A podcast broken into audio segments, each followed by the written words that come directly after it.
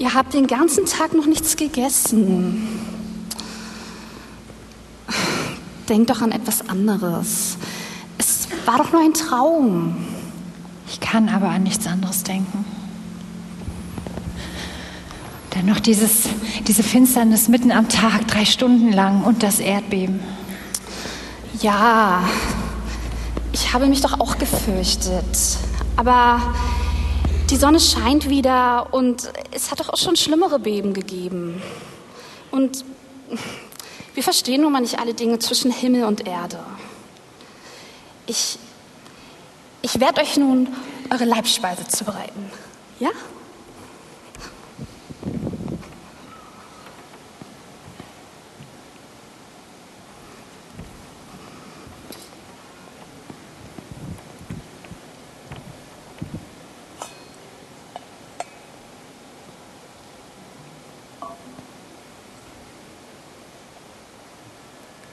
Dir doch ausrichten lassen, dass du die Hände von diesem Jesus lassen sollst. Er war ein gerechter Mann. Seinetwegen hatte ich letzte Nacht einen schrecklichen Traum. Ich habe auch keine Schuld an ihm gefunden. Es war Neid, der pure Neid. Deshalb haben sie ihn an mich ausgeliefert. Und warum hast du ihn dann nicht freigelassen? Das wollte ich ja. Dreimal habe ich es versucht.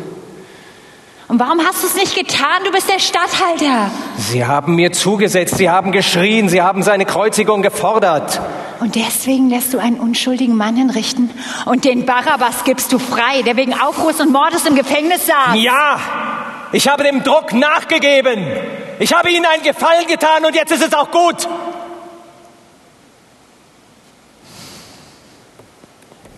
Dieser Jesus hätte sich auch selbst verteidigen können. Er wird von den Ältesten und hohen Priestern hart verklagt. Und was sagt er dazu? Kein Wort, kein Sterbenswort. Du hast mit ihm gesprochen? Er hat gesagt, dass er ein König sei. Ein König? Von welchem Reich? Von einem Reich, das nicht zu dieser Welt gehören würde. Was meint er damit? Das weiß ich doch auch nicht. Die Juden haben gesagt, er hielte sich für den Sohn Gottes. Was? Ich wollte ihn losgeben. Ich bin unschuldig an seinem Blut. Das Volk trägt die Verantwortung. Mein Herr, ein Ratsherr, Josef von Arimathea, möchte euch sprechen. In welcher Angelegenheit? Es geht um den Leichnam Jesu, den ihr habt hinrichten lassen. Ist er schon tot? Ich komme.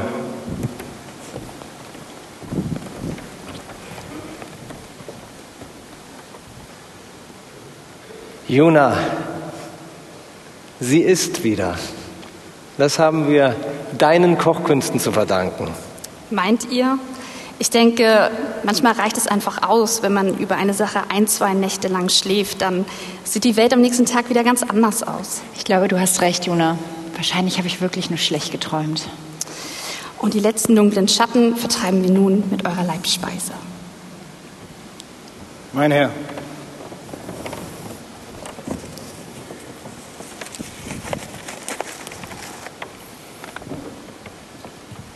Das, das ist doch nicht zu fassen. Bin ich denn nur von Unfähigen umgeben? Was ist geschehen? Sind meine Soldaten nicht mal in der Lage, auf einen Toten aufzupassen? Wie stehe ich denn jetzt da? Wie ein Trottel. Beruhige dich doch. Dafür werden sie bezahlen. Einen hohen Preis. Einen hohen Preis, das schwöre ich. Markus! Markus! Juna, weißt du, wovon er spricht? Ich denke, es geht um die Mannschaft, die das Grab des Gekreuzigten bewachen sollte. Davon habe ich ja gar nichts gehört, dass das Grab bewacht werden sollte. Ich wollte euch nicht beunruhigen. Dieser Jesus hatte angekündigt, dass er nach drei Tagen wieder auferstehen würde. Von den Toten auferstehen? Ja, die Hohenpriester hatten Angst, dass die Jünger den Leichnam stehlen würden. Dann hätten sie behaupten können, dass er wirklich wieder auferstanden sei. Aber das wollten die Hohenpriester unbedingt vermeiden. Deswegen haben sie von eurem Mann eine Wache anfordern lassen. Jona, er hat gesagt, dass er von den Toten auferstehen würde. Jetzt sorgt euch doch nicht schon wieder. Ich meine, erzählen kann mir wirklich viel. Und also ich habe noch nie gehört, dass jemand von dem Totenreich zurückgekehrt ist. Jetzt werden Sie es zu spüren bekommen, was es heißt, seine Pflichten zu vernachlässigen. Was ist geschehen? Meine Leute, römische Legionäre sollten auf das Grab von diesem Jesus aufpassen. Der Stein wurde versiegelt, das ganze Programm, nur damit diese Leiche nicht verschwindet. Und was ist passiert? Der Tote ist weg. Wie ist das passiert? Die Herren sind eingeschlafen. Allesamt. Und während sie schliefen, sind seine Jünger gekommen und haben ihn gestohlen. Das zumindest erzählen sie Soldaten überall herum. Seht ihr keinen Grund zur Besorgnis? Und also, woher wissen Sie überhaupt, dass die Jünger den Leichnam gestohlen haben, wenn sie geschlafen haben? Ist jemand an deiner Meinung interessiert? Naja, also da fragt man sich ja schon, äh, ob sie geschlafen haben oder ob sie einfach keinen Verstand haben. Jona, du redest dich im Kopf und Kragen. Verzeiht, Herr. Herr, Was ist denn nun schon wieder? die Hohepriester müssten euch sprechen. Die haben mir gerade noch gefehlt.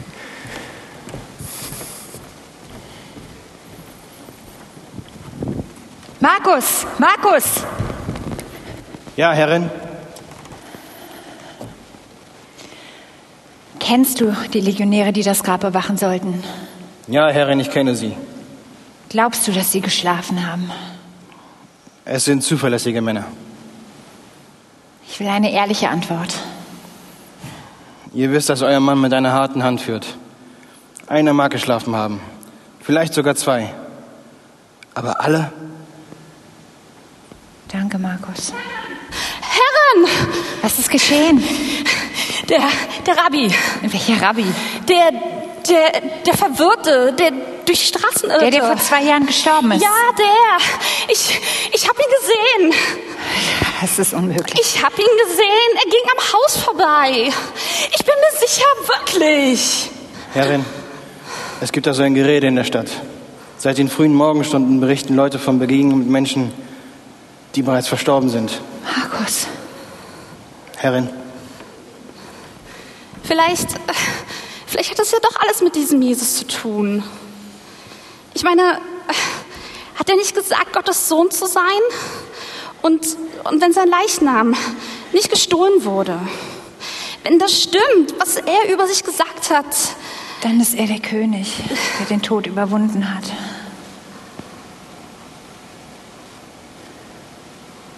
Wenn du das bist, dann sei uns gnädig.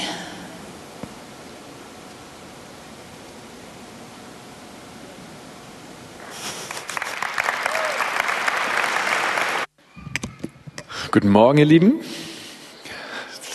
Fantastisch. Das war mal ein etwas anderes Osteranspiel, eine andere Perspektive von der Kreuzigung.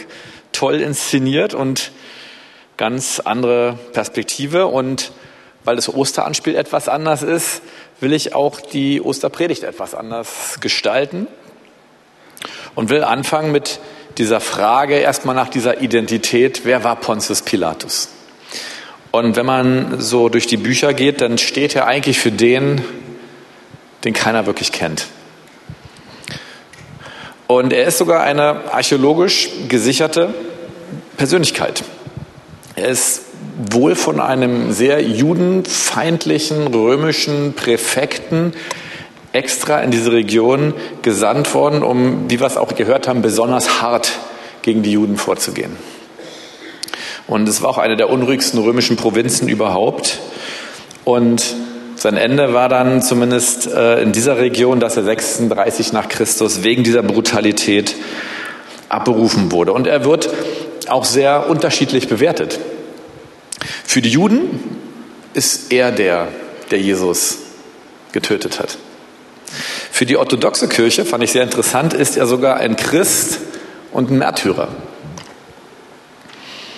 Und Es gibt eine alte katholische Ostertradition, die will ich jetzt gleich einführen hier. Die ist in der Reformation, ist sie so ein bisschen abgeschafft worden.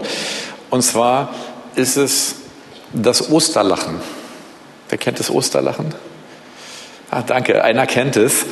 Das Osterlachen war eine Tradition, dass man Ostern der Freude über den auferstandenen Christus Ausdruck verleihen wollte.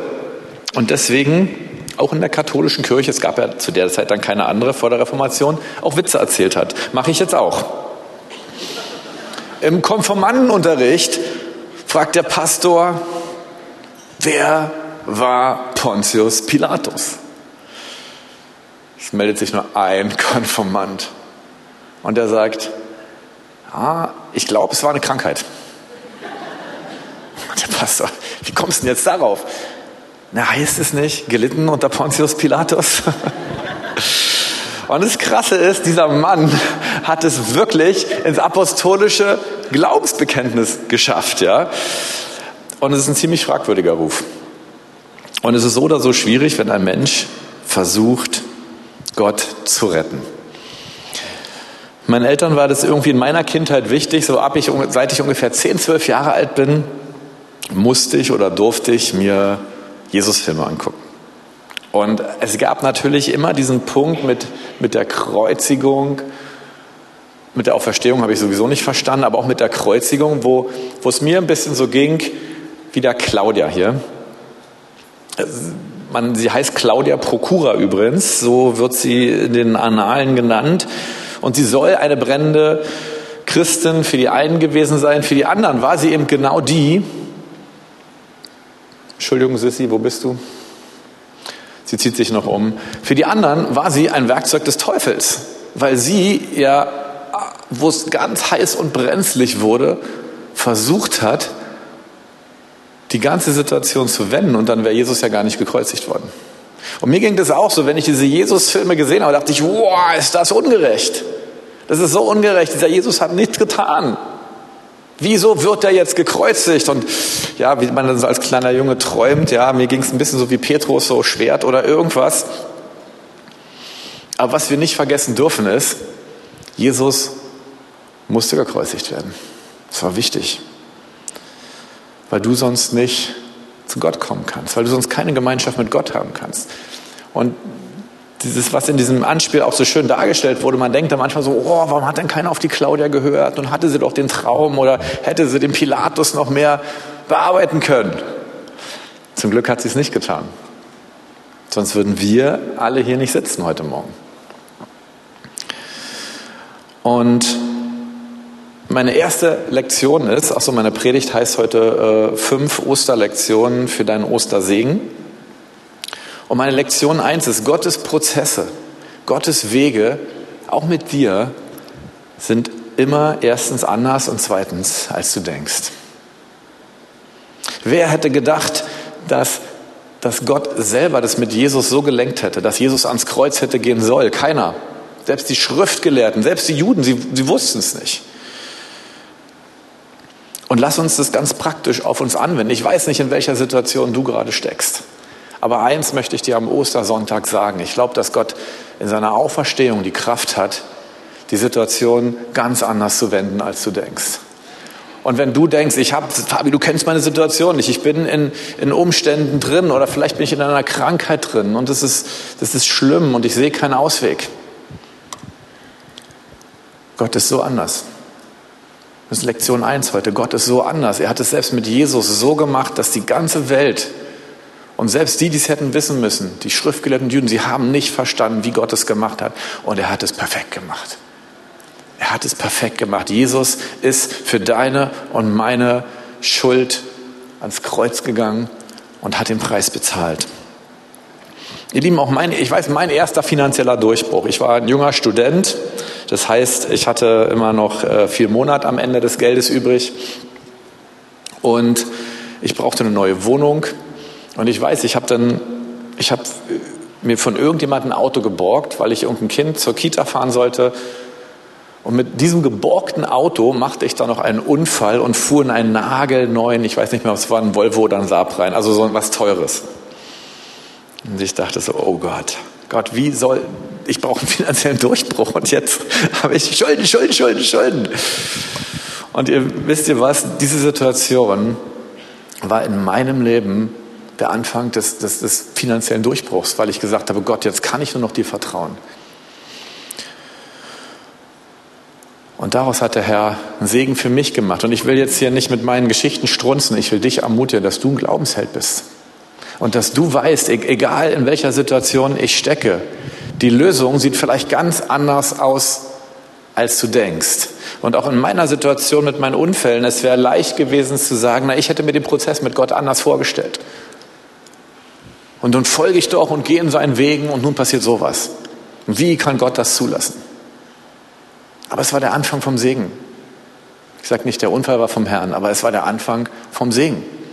Und so will ich dich hier, wo du heute am Ostersonntagsgottesdienst sitzt, schon gleich am Anfang motivieren und sagen, Gott ist so anders, als du denkst.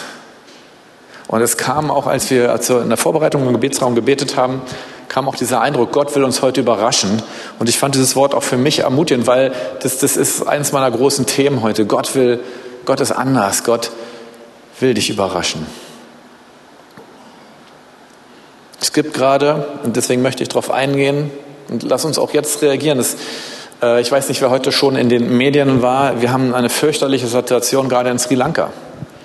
Es sind schon über 130 Menschen heute Morgen in Ostergottesdiensten durch terroristische Anschläge gestorben. Und ihr Lieben, es ist schrecklich, aber wir können dafür beten, dass Gott daraus etwas Fantastisches für Sri Lanka macht. Gott ist nicht drin in diesen Anschlägen, er hat sie nicht gemacht. Aber Gott kann daraus etwas machen. Und ich denke, wir sollten hier tagesaktuell mal ganz kurz den Gottesdienst unterbrechen. Und darf ich euch ermutigen, dass wir alle zusammen aufstehen, dass ihr zwei kleine Zweier-, Dreiergruppen macht und dass wir für Sri Lanka und für die Christen in Sri Lanka beten, dass das Gott aus dieser schlimmen Situation, dass er etwas Fantastisches macht und dass er ein Wunder macht. Ja? Super, wie ich sehe, seid ihr voll dabei. Dankeschön. Ich mache mich hier vorne zum Mund und ihr betet einfach parallel in euren Gruppen. Jesus, ich danke dir, dass du, dass du auch Gott in Sri Lanka bist. Und wenn es gerade gar nicht so aussieht und wenn Menschen die Christen attackieren und sie bedrängen und sogar töten, Herr, ja, das war auch so bei Paulus und bei Stephanus, aber du hast einen Segen draus gemacht, Herr, und du hast eine riesen Erweckung draus gemacht. Und deswegen trauen wir uns dafür zu beten, Herr, dass, dass in Sri Lanka jetzt Erweckung kommt, dass in Sri Lanka die Christen jetzt noch mutiger auf die Straße gehen, dass sie noch mutiger das Evangelium verkündigen, Herr, und du ihre Worte mit Zeichen und Wundern bestätigst. Und dass Sri Lanka sieht, Jesus, dass du Herr bist. Im Namen Jesus. Herr, wir wollen auch diesen Attentätern, wir wollen ihn gerade heute am Ostersonntag, wir wollen ihn vergeben, weil sie nicht wissen, was sie tun. Und Herr, wir bitten dich, dass, dass du eine Wende schaffst, Herr, dass das Menschen, die gegen das Evangelium sind und sogar Feinde des Evangeliums sind, Herr, dass sie durch unsere Gebete und durch unsere Lieder gewonnen werden, Herr. Und unsere Waffe ist unsere Melodie, Herr, und nichts anderes, Herr. Danke, Herr. Danke, dass du ein großer Gott bist. Halleluja. Amen. Vielen Dank, ihr Lieben. Das war schon mein erster Punkt. Mein zweiter Punkt. Hier wird noch inbrünstig gebetet, wunderbar. Ich mache schon mal weiter. Mein zweiter Punkt.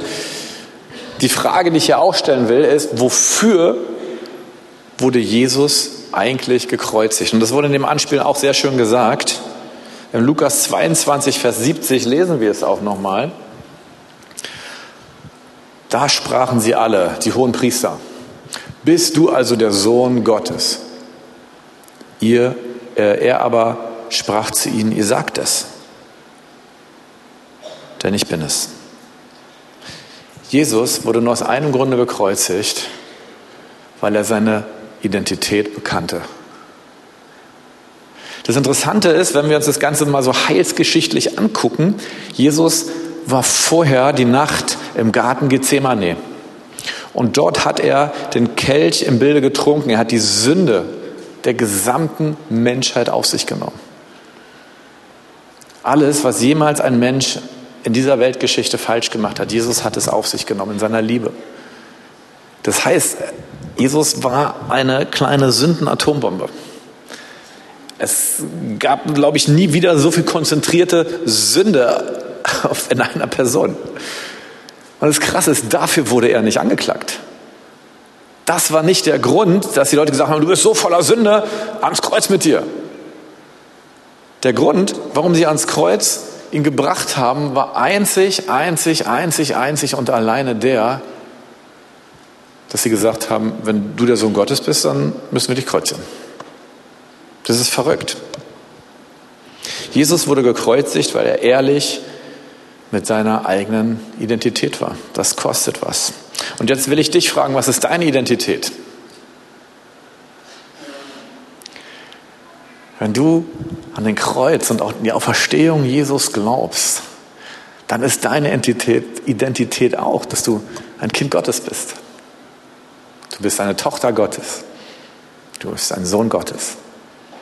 Und jetzt müssen wir bei Gender auch sagen, oder du bist ein, du weißt nicht genau, was du bist Gottes. Nein, das lassen wir mal weg. Äh, ich will eine Geschichte erzählen. Es gab mal einen amerikanischen, es gibt immer noch einen amerikanischen Jugendpastor, ich habe die Geschichte gerade gelesen. Und der hat eine Familie, hat drei Kinder, total süße Kinder. Meine Frau und ich durften sie auch mal kennenlernen und er hat einen Hund.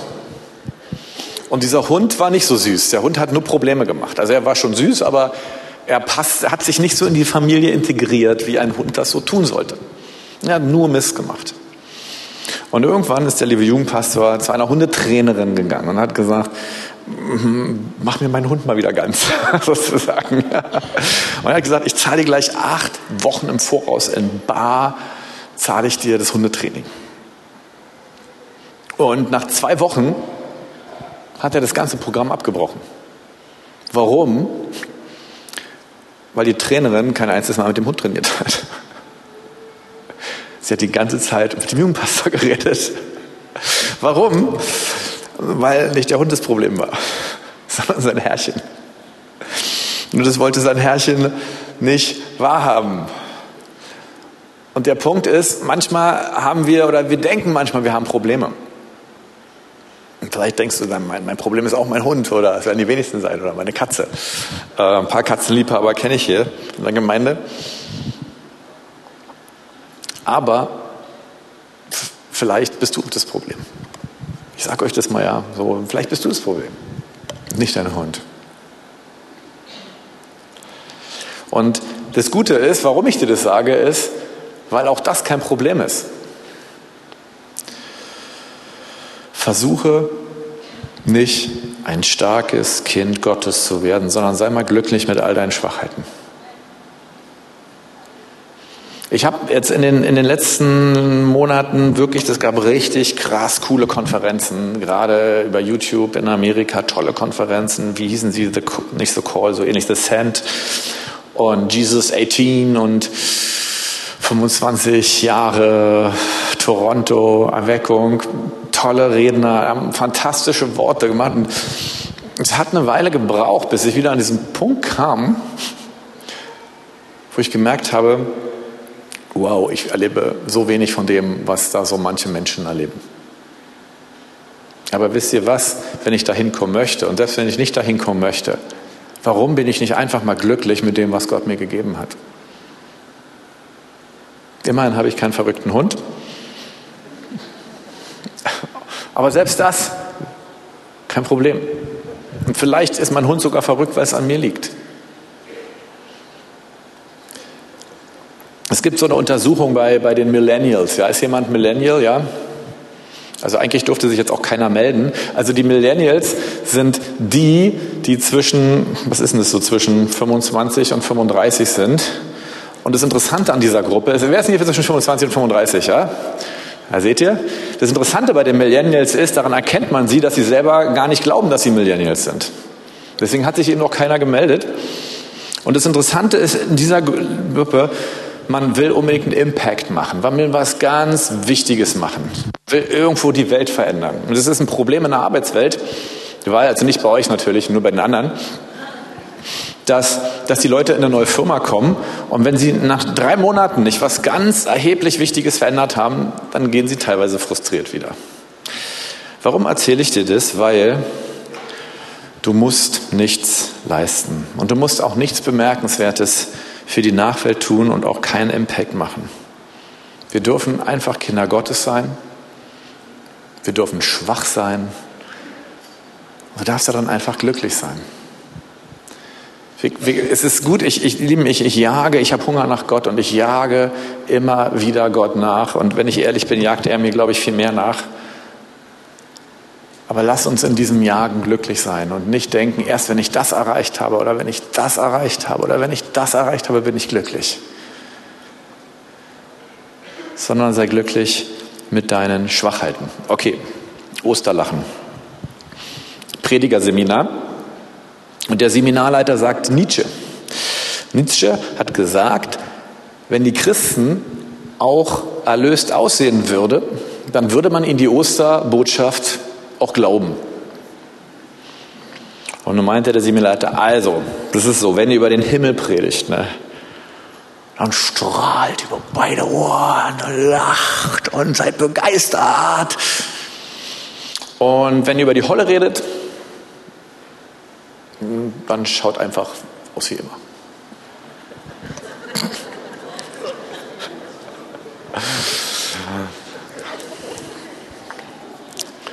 Lass uns doch einfach die Osterbotschaft glauben und glücklich sein. Wir sollen uns nicht anstrengen, erlöst auszusehen, sondern lass uns glücklich sein.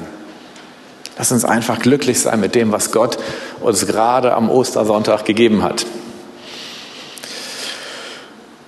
Und das heißt nicht, ja, auch wie mit dem Hund, das heißt nicht, dass du perfekt sein musst. Ich, ich muss ganz ehrlich sagen, durch, durch eine total verrückte Geschichte, die so verrückt ist, dass ich sie nicht mal erzählen kann, hat Gott in meinem Leben, das ist erst zwei, drei Tage her, einen total verrückten, seelsorgerlichen Prozess angefangen. Er hat durch, durch etwas, etwas angestoßen, was total beiläufig jemand am Rande über jemand ganz anderes behauptet hat. Und es traf mich wie, wie ein guter Blitz.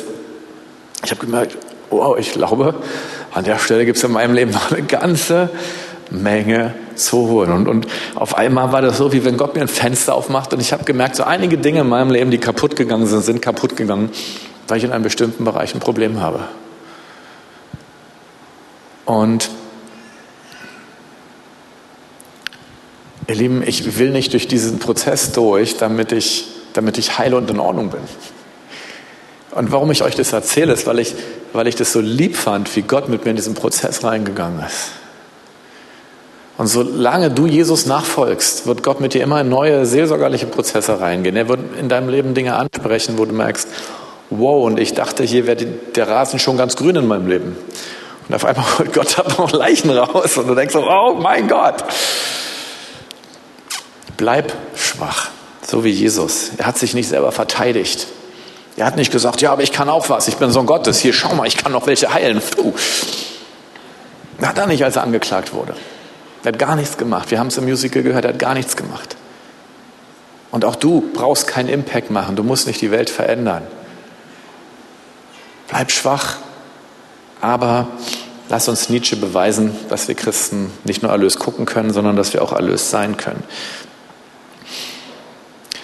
Mein letzter Punkt ist die Identität des Vaters.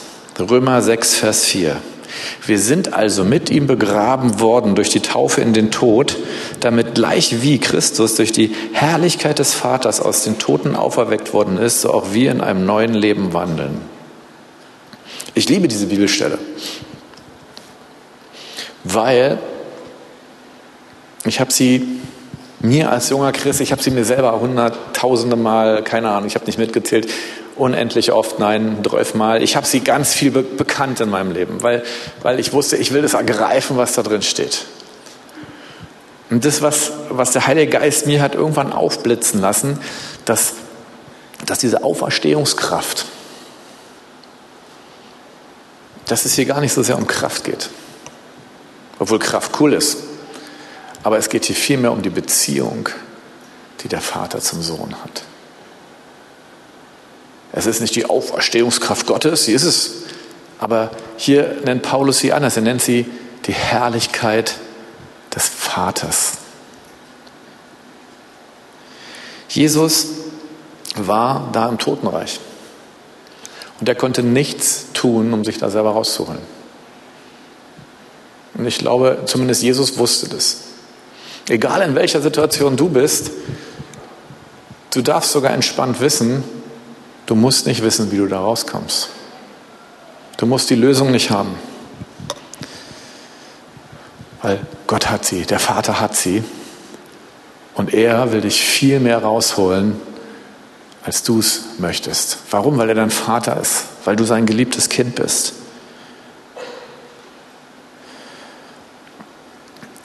Und wie kommst du raus?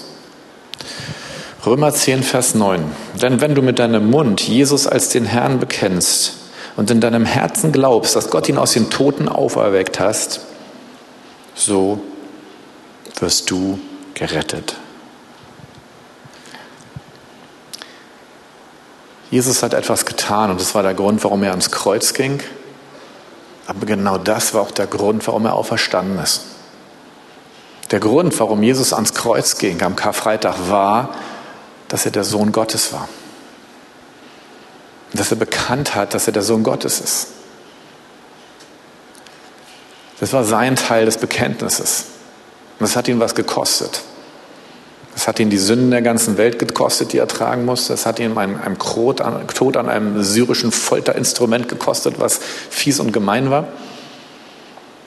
Aber genau dieses Bekenntnis seiner Identität war auch das, was den Vater bewegt hat, ihn aus den Toten rauszuholen.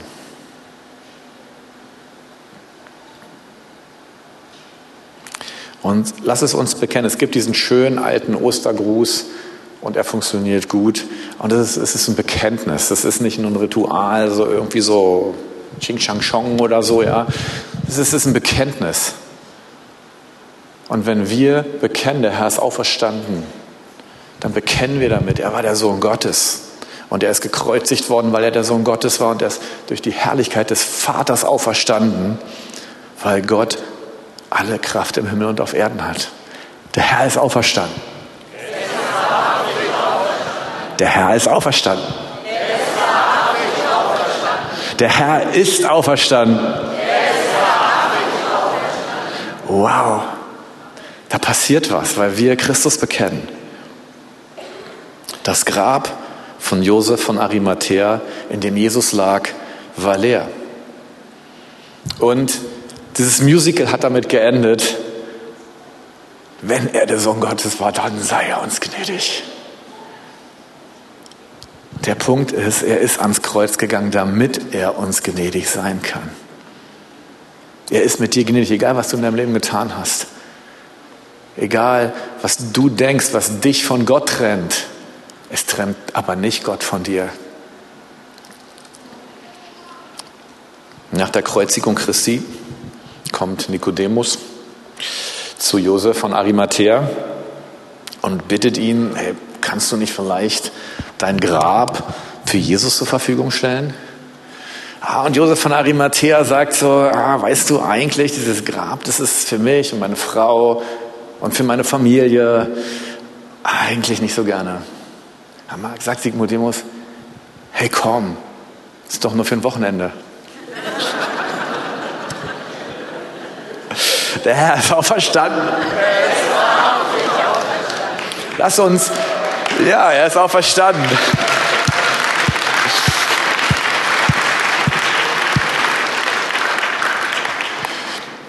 Gott will sich dir nahen, gib ihm eine Chance zu seinen Konditionen. Gott ist so anders. Gott macht es auf seine Weise. Du darfst schwach sein, weil du Kind Gottes bist. Du kannst es dir leisten. Und lass dir alles, alles, alles. Meine Grundhaltung im Leben, die hat sich sehr verändert, ja, ist, ich, ich will mir alles immer wieder von Gott erklären lassen, alles. Ich will nichts verstanden haben. Ich will gar nicht meinen, irgendwas ergriffen zu haben, weil überall, wo ich meine, was zu wissen, beraube ich mich ja der Gegenwart Gottes, weil Gott es mir nicht nochmal erklären muss. Also will ich nur eins wissen, dass Gott mit mir Gemeinschaft haben möchte. Und alles andere soll er mir in dieser Gemeinschaft immer wieder neu erklären. Die, die am meisten an der Erlösung vorbeigegangen sind, waren die, für die Christus zuerst am Kreuz gestorben ist. Unser großer Bruder, die Juden. Und sie meinten alles genau zu wissen über die Schriften. Sie meinten alles genau zu wissen, äh, wie das alles passieren muss. Und Jesus hing zuerst für die Juden am Kreuz, weil er zuerst für ihre Sünde und für ihre Schwachheit sterben wollte. Und sie sind die, die ihn am wenigsten erkannt haben. Und ja, wir, wir lieben unser jüdisches Volk und wir beten für sie, dass sie den Christus finden. Aber lass uns das auf uns anwenden. Wo geht Jesus manchmal an uns vorbei, weil wir denken, wir haben es verstanden? Jesus ist heute Morgen mit seiner Auferstehungskraft hier. Und es gab zwei tolle prophetische Worte heute Morgen. Das eine war, Gott will uns heute überraschen. Und das zweite war von Olli, Gott ist nichts unmöglich. Gott ist heute Morgen nichts unmöglich. Aber lass uns erwarten, dass er es zu seinen Konditionen macht, dass er heute Morgen so kommt, wie er kommen möchte. Ich darf die Anbetungsgruppe schon mal auf die Bühne bitten. Ihr Lieben, wie reagiert man auf eine, ups, eine Osterpredigt? Wenn, wenn ich einen Wunsch hätte für dich sozusagen, dann will ich mir eins nur wünschen, dass das Gott dir heute Morgen begegnet. Zu seinen Konditionen, auf seine Art und Weise, dass er dich so überrascht, wie er ist. Und nicht so, wie du denkst, wie er kommen muss, um deine Probleme zu lösen. Weil Gott es so viel besser macht. Und wir werden jetzt noch ein, Lied singen. Und wenn wir wollen, dass Gott uns überrascht, dann, dann müssen wir auch gucken, dass wir aus unserer Liturgie rausspringen. Deswegen überlege ich auch gerade, was wir jetzt machen.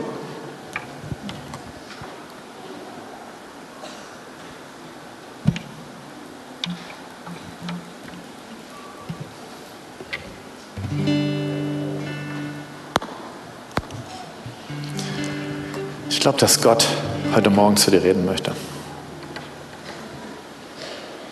Und lass uns dieses Lied jetzt nicht als etwas sagen, das ist der Abschluss vom Gottesdienst, wir singen, sondern nimm dieses Lied und sag, Gott, rede du das zu mir, was du reden möchtest. Nicht das, was ich brauche, nicht die Antwort auf die Fragen, die ich, die ich dir gestellt habe, sondern sag doch bitte einfach das zu mir, was du mir wirklich am Ostersonntagmorgen sagen möchtest. Und ich lade dich ein, Heiliger Geist, dass du uns die Ohren öffnest, dass du uns die Augen öffnest, dass wir die Worte des Lammes Gottes, Jesus, deine Worte, dass wir sie heute Morgen hören in uns. Jesus, ich bete dafür, dass die, die hier sind und vielleicht dich gar nicht als ein Gott kennen, zu dem man eine persönliche Beziehung haben darf, die viel wichtiger ist als christliche Lehre zu verstehen oder zu wissen, wie was ist. Jesus, ich bitte dich, dass du zu, gerade zu, zu diesem Personenkreis mit ganz besonders viel Liebe redest und sie ziehst. Komm, Heiliger Geist. offenbare uns Herrlichkeit des Vaters. Offenbare uns, wer wir sind, Herr. Offenbare uns unsere Identität als Kinder Gottes.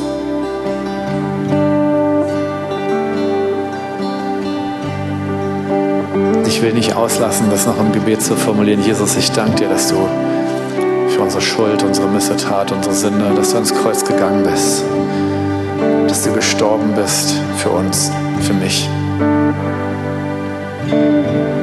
Ich danke dir, Jesus, dass, Vater, ich danke dir, dass du Jesus aus den Toten auferweckt hast und dass du genauso jeden Einzelnen heute Morgen hier wirklich mit Kraft retten möchtest, mit Kraft in einem neuen Leben wandeln lassen möchtest. Danke, Jesus.